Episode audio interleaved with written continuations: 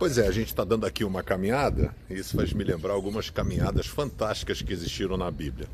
Né? Uma das caminhadas foi Isaac com seu pai Abraão, né? eles andando. Ah, Isaac seria sacrificado, né? mas estava confiando no pai dele. Né? Falou, pai, aonde está o cordeiro? E ele falou assim: o Senhor proverá. É lindo a gente ver essa questão da fidelidade de Isaac ou de Abraão em oferecer em sacrifício o seu próprio filho, né? Isso é sem dúvida alguma sensacional. Mas a postura de Isaac também foi fabulosa, né? Porque Isaac não correu, ele confiou no pai dele e teve a certeza de que o Senhor iria prover. E sem dúvida alguma, quando nós confiamos, Deus provê. E foi o que aconteceu. Deus então providenciou um cordeiro e poupou a vida de Isaac.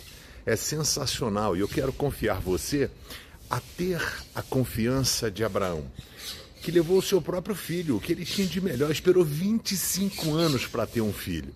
E aí o Senhor então providenciou todas essas coisas para Isaac.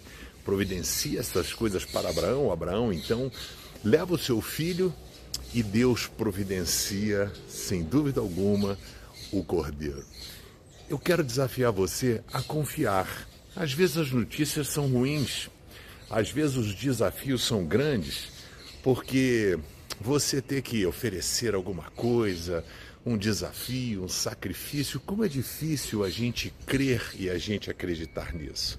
Mas eu quero desafiar você a caminhar pela fé, a caminhar na certeza de que Deus tem o melhor para a sua vida. Sabe, caminhe, confie, porque o Senhor proverá. Amém? Que Ele te abençoe.